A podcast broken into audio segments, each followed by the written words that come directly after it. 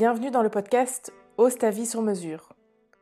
Moi c'est Julie Denis, je suis psychologue et j'accompagne les femmes entrepreneurs aux mille et un projets à se créer une vie sur mesure, une vie plus alignée, bref, une vie plus épanouie.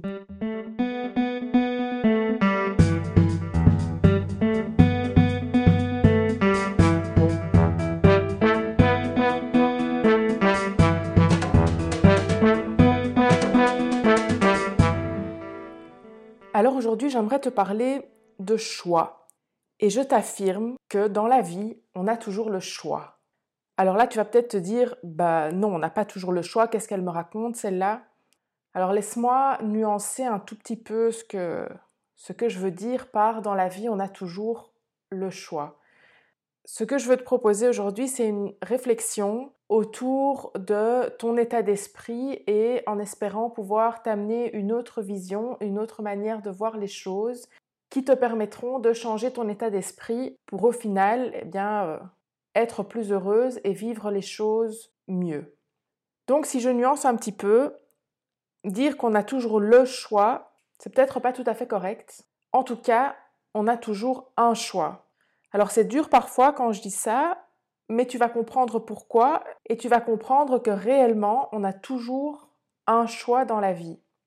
Alors tout d'abord, j'aimerais te parler des situations dans lesquelles on a l'impression qu'on subit les choses. On subit une situation, on n'a pas le choix, ou en tout cas c'est ce qu'on pense, c'est l'impression qu'on a, on n'a pas le choix, on subit ça et il n'y a rien qu'on puisse faire. Tout d'abord, j'aimerais différencier dans une situation comme ça les choses qu'on peut contrôler, les choses sur lesquelles on a un impact et les choses sur lesquelles on n'en a, pas. Et donc, l'astuce ici, si on peut appeler ça une astuce, c'est de se concentrer bah, sur les choses sur lesquelles on a un impact. Je te donne quelques exemples. Par exemple, on n'a pas de contrôle et donc on n'a pas le choix effectivement de comment les autres réagissent ou comment les autres agissent. Euh, le fait d'avoir perdu son boulot, le fait que ce soit ou non la crise économique, le fait qu'il pleuve aujourd'hui alors que je viens de me préparer à aller à mon entretien d'embauche, que je me suis fait un brushing et tout, et tout le tralala, que je que j'ai plus de voiture, donc que je sois obligée de partir en transport en commun, euh, et donc que mon brushing sera gâché, tu vois la situation. Tout ça, ce sont des situations qu'on n'a pas choisies effectivement et sur lesquelles on n'a pas de contrôle. On peut pester autant qu'on veut, on peut s'énerver, on peut se frustrer autant qu'on veut, ça ne changera rien. La situation, elle est ce qu'elle est, on n'a pas de contrôle là-dessus. Par contre, ce sur quoi on a du contrôle, c'est comment moi je réagis ou j'agis envers les autres. Peu importe comment les autres agissent ou réagissent, ma réaction, j'ai toujours le choix de comment moi je réagis. Le fait d'avoir perdu son boulot, j'ai pas de contrôle là-dessus. Par contre, j'ai un contrôle sur ce que je vais adopter comme stratégie lorsque j'ai perdu mon job. Est-ce que je vais en chercher un autre? Est-ce que je vais me reposer un peu? Est-ce que je vais profiter du chômage pendant un mois, trois mois, six mois et après chercher un job? Est-ce que voilà, il y a un choix à faire à ce niveau-là. Le fait que ce soit ou non la crise économique, j'ai pas d'impact là-dessus. Par contre, ce que je vais faire moi pour gérer mes finances dans ce contexte-là, là, j'ai un contrôle là-dessus. Les stratégies que je vais adopter, les actions que je, vais euh, poser pour gérer mes finances dans ce contexte-là. Pour reprendre l'exemple de euh, il pleut, je vais à un entretien d'embauche, je me suis préparée, j'ai fait un brushing, je suis bien habillée, etc. Euh, comment est-ce que moi je vais gérer la pluie?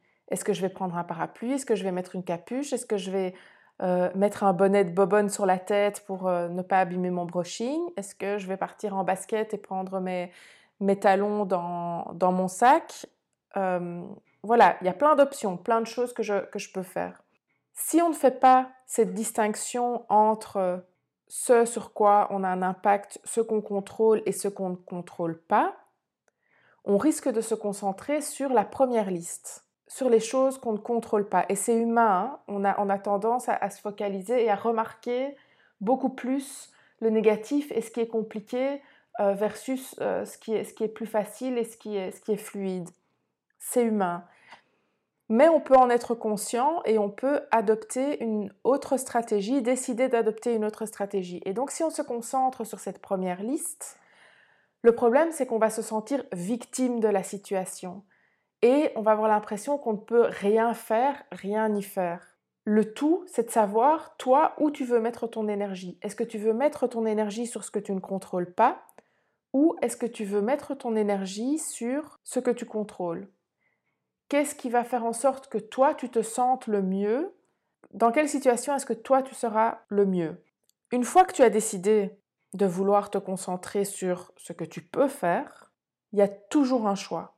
Toujours, toujours, toujours un choix. Je ne dis pas que c'est un choix facile, je ne dis pas que c'est un choix confortable, je ne dis pas que c'est euh, l'idéal dans le meilleur des mondes, c'est pas ça que je suis en train de dire. La vie, elle est ce qu'elle est, elle n'est pas toujours juste, elle n'est pas toujours ce qu'elle devrait être. On est tout à fait d'accord. Mais une fois que tu as décidé de te concentrer sur ce que toi tu peux contrôler et d'accepter le contexte que tu ne peux pas contrôler, il y a toujours un choix à faire.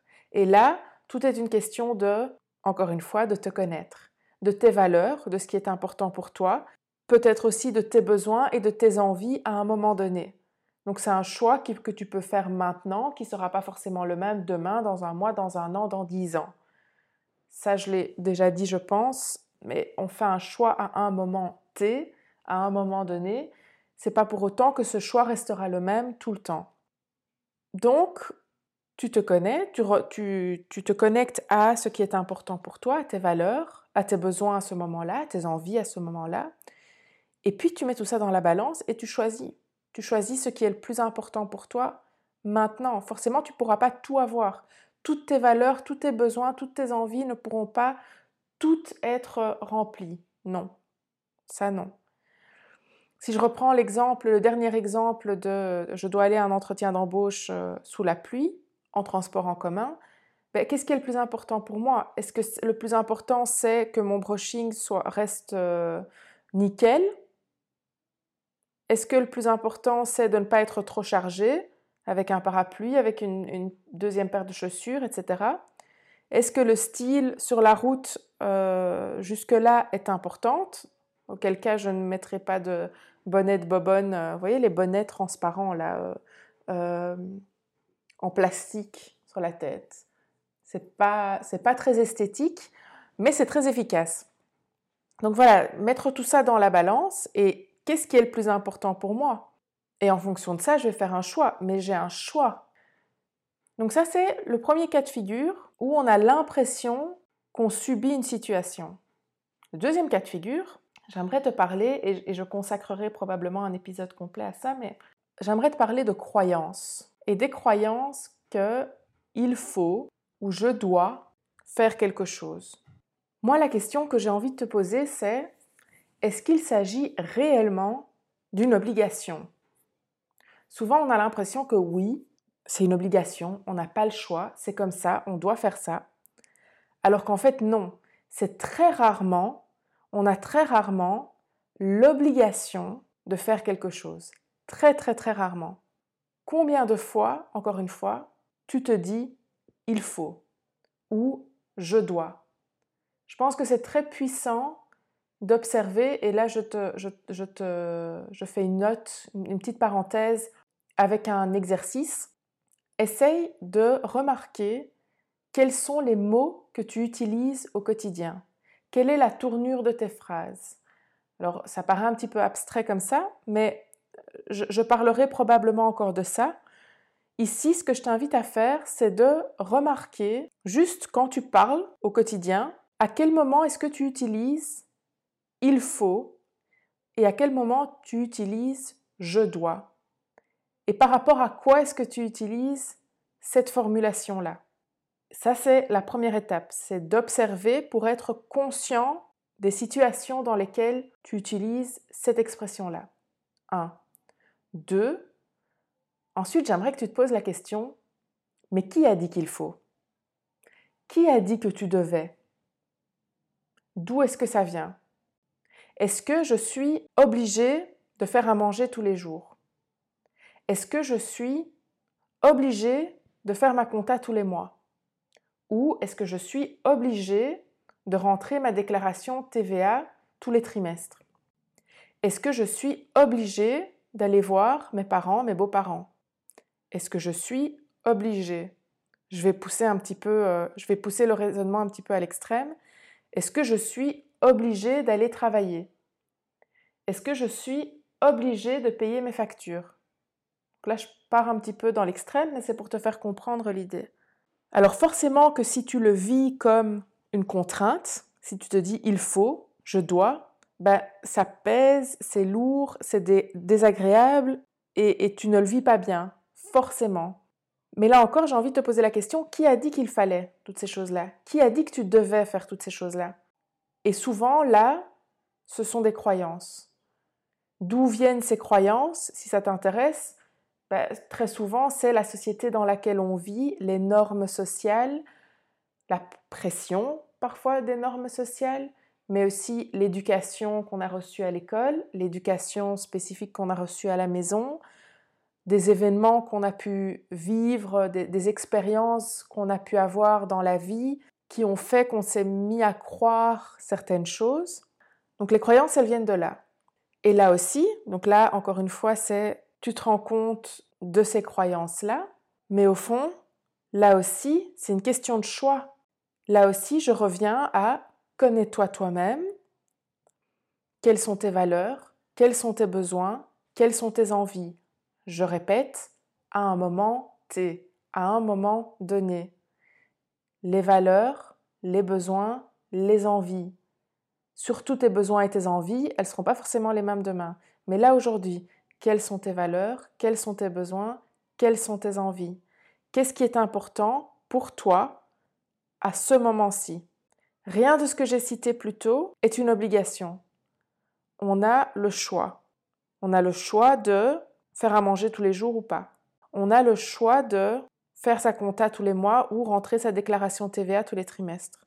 On a le choix d'aller voir ses parents ou ses beaux-parents ou pas.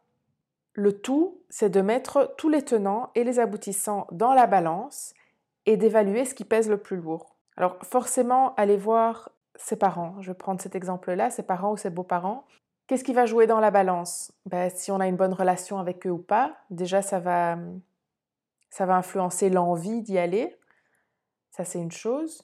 Il y a le fait de maintenir une bonne relation avec eux parce que c'est important, un peu, beaucoup le fait que ça fait longtemps qu'on y est allé ou pas, le fait qu'on soit, donc là je, je, prends un peu le contexte, les valeurs, est-ce que c'est important pour moi de maintenir une bonne relation avec eux, mes besoins, c'est une période très très chargée, je, suis très fatiguée et passer une soirée chez mes parents ou mes beaux-parents, là pour l'instant c'est compliqué, ou j'ai juste pas envie, là ce soir, d'y aller. Et donc le tout c'est de mettre tout ça dans la balance, de voir ce qui pèse le plus lourd. Et quel côté pèse le plus lourd? Donc voilà, je t'ai parlé un petit peu des situations dans lesquelles tu as l'impression de subir les choses, des contextes que tu as l'impression de subir. Et donc là, de faire le choix de te concentrer sur ce que tu peux contrôler ou ce que tu ne peux pas contrôler. Et puis, la deuxième chose, ce sont les croyances et donc te rendre compte que souvent ce sont des croyances et là aussi faire un choix conscient. Pourquoi est-ce que je t'invite à faire ça? Lorsque tu arrives à travailler ton mindset, ton état d'esprit, comme ça, et à voir la vie par ce prisme-là, par ces yeux-là, par ces lunettes-là, c'est pas que la vie devient parfaite, c'est pas que les choses deviennent parfaites, mais tu vas vivre une même situation tout à fait différemment. Parce que soit toi, tu vas agir différemment, tu as analysé les choses, tu as compris que tu avais ce choix-là et tu vas faire le choix d'agir différemment, plus en fonction de toi, et forcément tu le vivras mieux, soit tu vas continuer à agir de la même manière, mais ce sera devenu un choix conscient, et donc tu le vivras complètement différemment. Alors voilà, c'était le podcast d'aujourd'hui, une petite réflexion. J'espère vraiment que ça t'aura apporté matière à réfléchir et que ça t'aidera au quotidien à prendre conscience de ces aspects-là et à vivre justement plus en conscience et en posant des choix plus conscients pour te sentir mieux finalement avec la manière dont tu agis au quotidien. Merci d'avoir écouté jusqu'au bout. Je ne sais pas sur quelle plateforme tu écoutes parce qu'entre-temps le podcast est diffusé sur, euh, sur pas mal de plateformes. Mais si tu as aimé, je t'invite à partager le podcast si tu penses que ça peut aider quelqu'un, à liker, mettre des pouces, mettre des étoiles, mettre tout ce que tu, tu veux pour montrer que ça t'a plu. Et surtout, pense à t'abonner pour ne rater aucun épisode. Et moi je te dis à la semaine prochaine